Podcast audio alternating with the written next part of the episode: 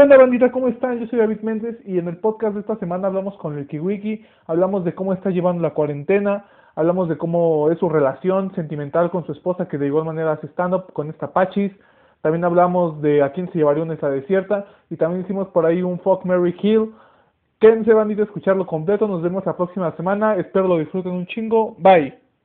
Fíjate que eh, muy bien dentro de lo que cabe. He tenido la fortuna de poder quedarme en mi casa, güey, de trabajar desde aquí. Y este y se ha vuelto muy productivo estar aquí, de hecho. Este, yo pensaba que iba a ser más difícil, pero este empezamos a ponernos hábitos y horarios para hacer las cosas y así. Y eso ha hecho, o sea, tener un horario de trabajo ha hecho que sea muchísimo más fácil. Eh, trabajo que de 10 de la mañana a 6, 7 de la tarde y después de eso ya no me preocupo por el trabajo, ya ahora sí cualquier cosa que yo quiera hacer. ¿Sigues grabando podcast? Sí, grabamos los domingos el chido el pote chido con Pachi Wiki Wiki y estoy haciendo otros proyectillos ahí de marketing y, y videos para YouTube y así.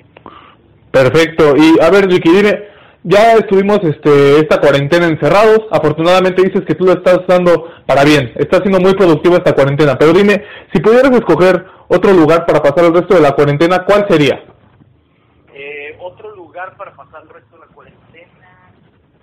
No lo sé, mi hermano. Yo creo perdón, tuve que salir a un rato, ¿cierto? Este, ¿dó- ¿qué otro lugar me gustaría pasar la cuarentena? Fíjate que creo que aquí estoy bien, ¿eh? No, no he pensado en otro lugar, aquí me ha gustado. Eh, tengo la, digo que eh, eh, eh, tengo la fortuna de que me gusta estar en mi casa, o sea, mi casa está cómoda, tengo, he tenido todo lo que necesito aquí para poder pasarla bien, güey, mis herramientas de trabajo y mis herramientas de entreten- entretenimiento, ¿no? Mi play y cualquier otra cosa y aquí le he pasado muy bien. Perfecto, Ricky. Y bueno, eh, algo que he querido eh, hacer con esta entrevista, porque ya tuvimos la fortuna de tener por acá a Talavera, este, conocer un poquito más de la carrera del estando, pero porque si bien este se conoce pues nada más el Wiki Wiki que se sube al escenario, da show y se baja, me gustaría que la gente conociera un poquito más eh, de del Wiki Wiki antes de subirse al escenario. Este, por ejemplo, ¿cuándo sabías que iba en serio el, el tema del stand-up? Porque al menos te lo cuento de manera personal, es difícil dejar tu trabajo y decir, ¿sabes qué? Me voy a dedicar al 100% a la comedia. ¿En qué momento tú dijiste, ¿sabes qué? Puedo dejar, este, puedo permitirme que el stand-up sea mi único ingreso? Ok, eh, es una muy buena pregunta, mi hermano, muy buena pregunta. De hecho, eh, yo tuve, eh, es, para mí fue, eh, eh, ¿en qué momento decidí que iba a hacer? Eh, cuando hice un plan y decidí que no me iba a dedicar a la comedia hasta que ganara más de lo que ya ganaba en mi trabajo. O sea, eh, yo empecé haciendo comedia y, y este y primero eh, tomé un curso, estuve unos meses, me regresé a Monterrey y empecé a seguir haciéndolo, pero eh, tenía un trabajo, ¿no? Y, entonces, cuando yo tenía este trabajo, mi parámetro para yo dedicarme a la comedia fue cuando gane más de la comedia, de lo que ya estoy ganando actualmente en mi trabajo, es cuando ya puedo dedicarme de lleno a la comedia. Ahora, no es fácil, claro que no es fácil, eh, toma mucha práctica y todo, pero para hacerlo un poco más sencillo eh, eh, hay que hacer una estrategia. Entonces, en mi caso, yo, yo- eh, a mí me, sirvió mucho el trabajo que tenía antes, yo era capacitador empresarial, entonces daba capacitaciones de, de, pues de cómo manejar empresas, ¿no? Cómo hacer, eh, cómo desarrollar proyectos, cómo, hasta cómo enviar emails, cara, todo lo hacía. Entonces, eso me ayudó mucho porque me ayudó a estructurar mi carrera, o sea, de yo decidir cómo iba a querer hacerlo y qué planes tenía que poner en acción para poder lograrlo. Entonces, eh, cuando decidí hacer comedia, decidí hacer un plan. Entonces, empecé a llevar ese plan y el plan tu- tuvo eh, metas alcanzables y con tiempos eh, pues que también eran alcanzables, porque luego uno, uno dice, yo me voy a dedicar a la comedia y en cinco meses ya tengo que estar viviendo de eso. Eso es y, prácticamente imposible, es, es ponerte una trampa tú mismo, ¿me explico? Sí, sí, sí. este, mis metas fueron, eh, apar- eh, para tal mes, por ejemplo, para enero del 2013, eh, ya tengo que estar eh, tomando un curso de comedia. Eh, esto lo planeé yo desde un año antes, fíjate, desde el 2012.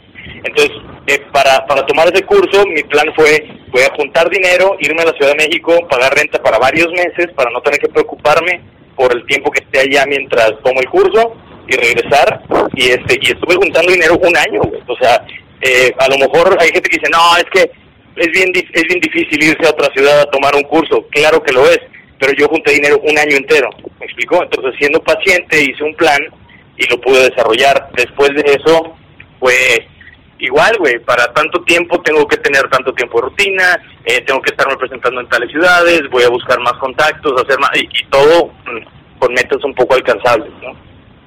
Claro, y bueno, ahorita nos hablas de un antes de la comedia, vámonos a un después, a un ya soy Wiki Wiki. ¿Cómo fue grabar el stand-up con madre? Que la verdad, tengo que decirte, ya lo vi, me, me lo chuté todo, está muy chido, carnal, la neta, este, está muy chingón.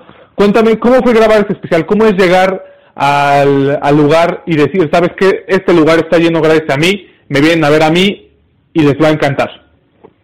Gracias, güey, gracias. Fíjate que, qué chido que lo viste, güey, gracias. Sí fue un logro y, y otra vez fue algo que se planeó muy cuidadosamente. Eh, nosotros, ese, ese especial se grabó en agosto del 2019 y originalmente la idea era que se grabara en diciembre del 2018, güey. Imagínate, un año antes iba a grabar. Pero eh, cuando llegó diciembre del 2018 vimos eh, las, las posibilidades, los lugares que teníamos, el tipo de producción y la verdad es que yo soy muy exigente con, con, mi trabajo. Yo me exijo mucho y, y entonces cuando yo vi todas las opciones dije, a ver, esto está bien, pero yo no quiero algo bien, quiero algo mucho mejor que bien, o sea, quiero algo de nivel profesional totalmente. Originalmente me habían propuesto hacerlo en un bar, por ejemplo. Ah, grabamos en un bar, güey, en un barecito y tenemos varias cámaras y no sé qué. Y a mí no me gustó la idea porque, eh, digo, es, es por exigencia. Yo eh, eh, a lo mejor soy muy exigente conmigo mismo, pero, pero la, la forma en la que yo lo veía es eh, tú has visto especiales en Netflix, ¿no? Hay especiales de comedia.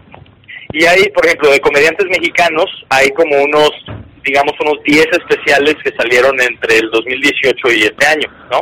Sí. Y, y de esos especiales, güey, el único comediante que tuvo un especial en un bar que sigue, que, que, que, que obtuvo más éxito después de su especial de Netflix fue Alan Saldaña.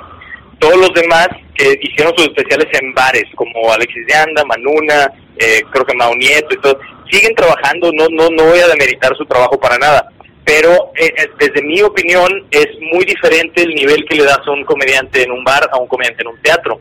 Otros especiales de comedia de teatros y, y les das más importancia, y inconscientemente si tú quieres, pero para mí eso era importante, entonces yo dije, no, mejor lo voy a hacer hasta que pueda llenar teatros, hasta que pueda llenar lugares más grandes y, y todo a su tiempo. La onda es que la verdad soy soy muy consciente de que todo tiene su tiempo y soy paciente con eso y eso me ha ayudado a lograr metas más grandes, güey, de cierto modo.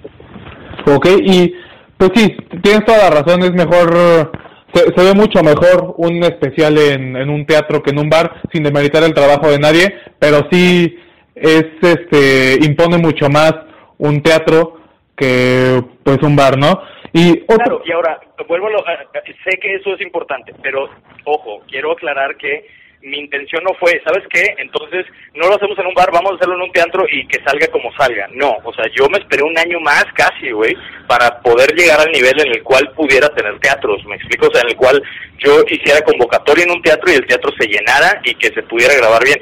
Es especial, eh, hicimos dos funciones se grabaron las dos funciones, las dos funciones gracias a Dios se llenaron eh, y, de las dos funciones lo la mejor función fue la que se tomó como base y algunas cosas que salieron mejor en la otra se, se, utilizaron. Entonces se mezclaron las dos funciones de cierto modo y eso me pareció también un trabajo más profesional que echar una moneda al aire y decir una sola función y a ver cómo sale. ¿Me explico? Sí, claro. Entonces, esa fue la preparación que tuvimos para ese especial. Ok, perfecto. Y me gustaría tocar otro tema, Vicky. Ahorita este, que mencionas la diferencia entre grabar en un bar y grabar en un, este, en un teatro.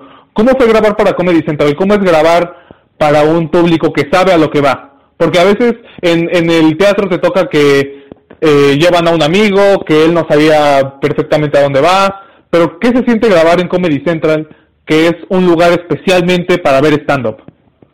Pues fíjate que eh, no es tan fácil como parece. De hecho, eh, no es tan fácil porque la mayoría de la gente que va a las grabaciones de Comedy Central, aunque sí saben que va a haber stand-up, eh, no son mi público. Me explico, es más fácil, para mí fue más fácil grabar mi especial, que es mi público que me iba a ver a mí, y que le gusta mi contenido, que yo ya sé que les va a funcionar, eh, que grabar Comedy Central, porque en Comedy Central eh, se graban demasiados, hay muchos factores, mira.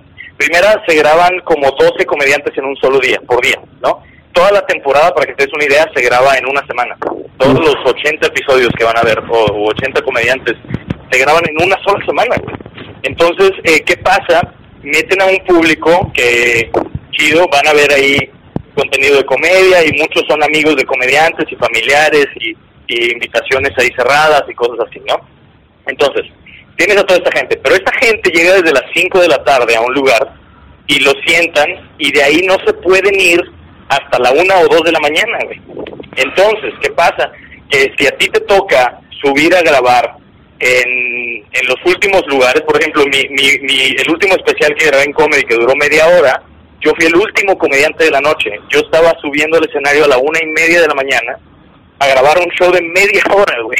Cuando el público estaba ahí desde las 5 de la tarde, la gente estaba cansadísima, ¿me explico? O sea, ya no, ya no aguantaban ver más comediantes, ya no querían ver más comediantes, ya querían irse a sus casas y eso lo hizo muchísimo más difícil. Pero la verdad es que a mí, a mí me ayudó eso, porque yo pude sacar de todas maneras el trabajo con un público más difícil de lo que normalmente me hubiera tocado y tuve un producto que, que funcionó. Entonces eso a mí me, me ayudó porque me hizo más temple, güey, me hizo eh, tener que agarrar las cuerdas y este y pues controlarme yo para dar un buen show aunque la gente no esté en las mejores condiciones.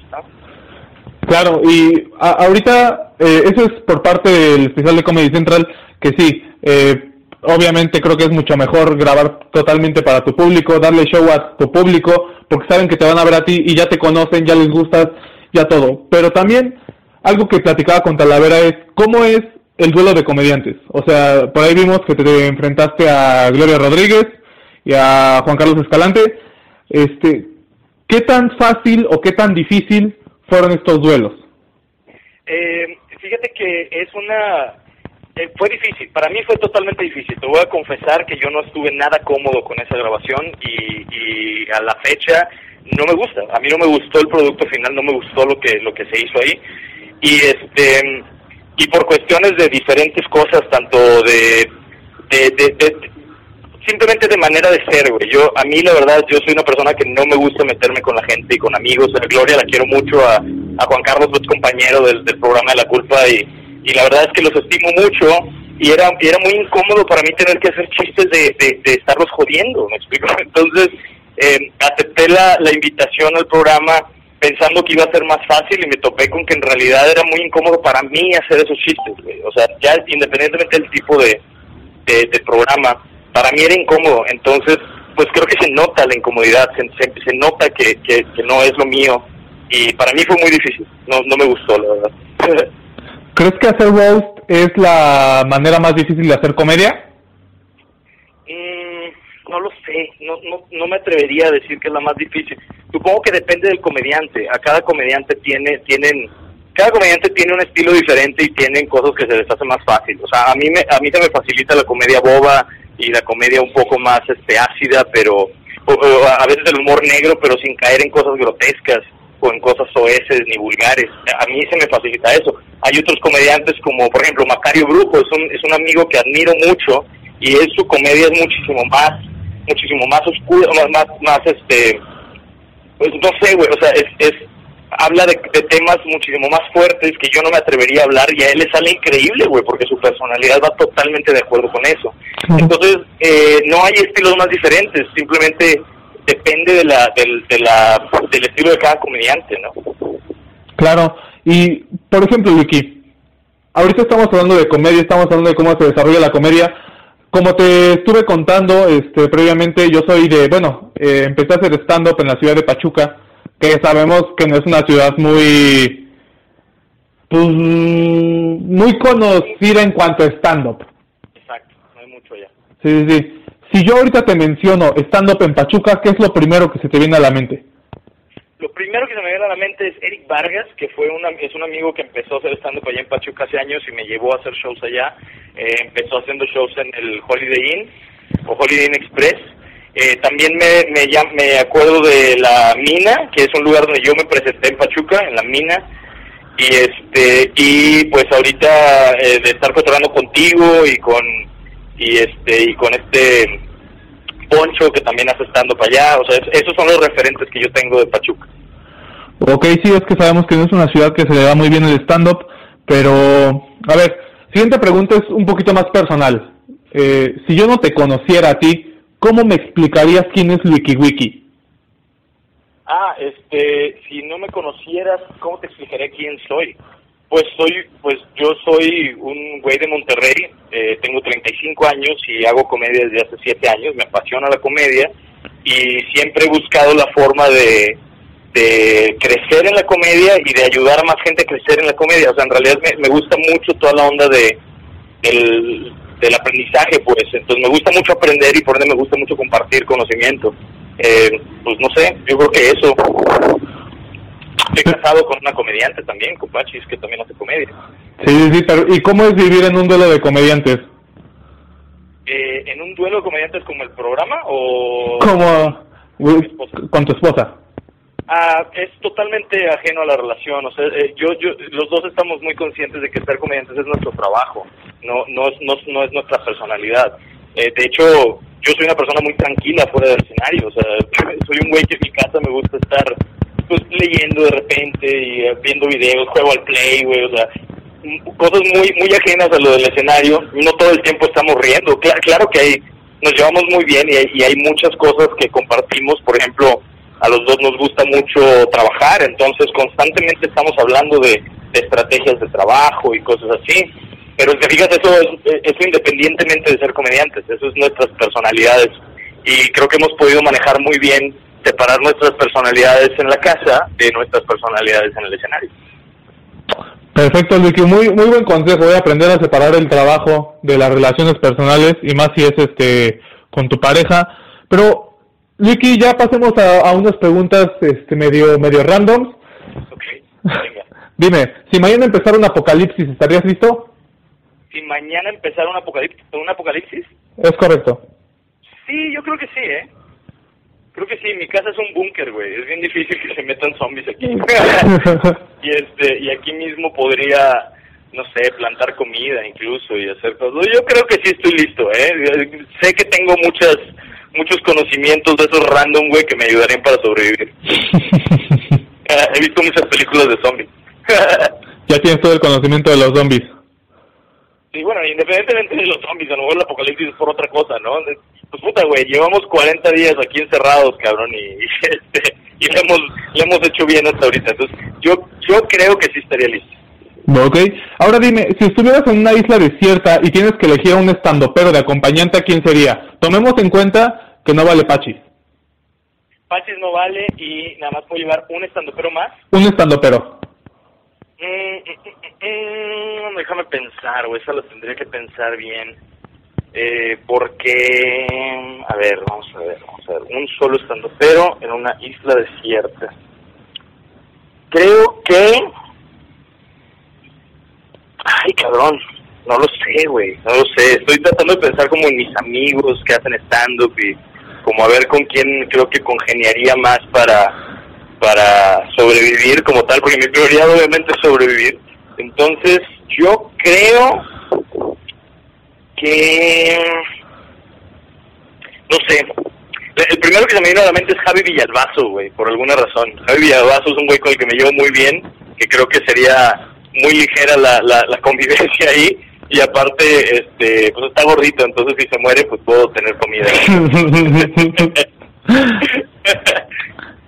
Bueno Lucky ahora la, la siguiente es un fuck Mary kill ¿te parece? fuck Mary kill ok va. Ok va no vamos a meterte en problemas no va a haber ninguna mujer. No no habría problema de todas maneras. Ah, ok ok. Paco Maya. Ok Eduardo Talavera y Juan Carlos Escalante. A la verga, este, me caso con Paco Maya, es una persona con la que me casaría, así nada más por, eh, por el tipo de persona que es, creo que sería un buen matrimonio. y de Eduardo Talavera y Juan Carlos Escalante, pues, eh, ay cabrón, creo que mato a Talavera, güey. Eh, quiero un chingo de cabrón, pero pero no me lo cogería nunca. Calante la verdad es que me da igual, entonces eso sería mi respuesta final. Perfecto, Luki. Ahora dime, después del WikiWiki, ¿quién consideras que es el mejor estandopero en este momento? Ah, cabrón, después de mí, no mames, espérame, yo no me considero el mejor estandopero, por empezar. Ok. eh, pero uh, uno de mis de mis estandoperos favoritos ahorita están... Eh, a ver, me, me gusta mucho la comedia de Luis Martínez, ¿lo ubicas? De, de Monterrey. Ay, me suena, me suena. Es muy buen comediante, güey. Eh, Luis Martínez, me gusta mucho su comedia. Este, Ana Julia, Ana Julia Yeye, no mames, güey, qué, qué buena comediante también. Este, híjole, hay muchísimos, güey, el Cojo Feliz, Quique Vázquez, este, el Ojito de Huevo, puta, güey, admiro muchísimos de mis compañeros, güey, Slobotsky, Ricardo Pérez, güey, ni se diga, o sea, admiro muchísimos de mis compañeros. Perfecto, Lucky. Y bueno, eh, más que nada quisiera agradecerte tu tiempo este, para, el, para esta entrevista. Este fue el, la pregunta final, por así decirlo. Te agradezco muchísimo por haber aceptado la invitación. Eres un tipazo. Eh, gracias a ti, David. Y te auguro el mejor de los éxitos una vez que termine esta cuarentena, Luiki. Igualmente, mi hermano, no, y desde ahorita, güey, desde ahorita que está la cuarentena, chingos de éxitos, y cuando se acabe, pues nos vemos allá en Pachuca, o en el próximo show. O acá en la Ciudad de México, que ya me vine para acá a ver qué anda. Ah, ya te viniste para acá, chingón, güey, pues entonces acá nos vemos pronto, güey. Cuando se acabe esta y empiecen a ver shows, ahí nos toparemos en alguno. Perfecto, Luiki, ojalá que así sea. Dale, mi carnal, gracias, güey. Cuídate mucho, ¿eh? Igualmente, un abrazo. Bye, bye. Bye.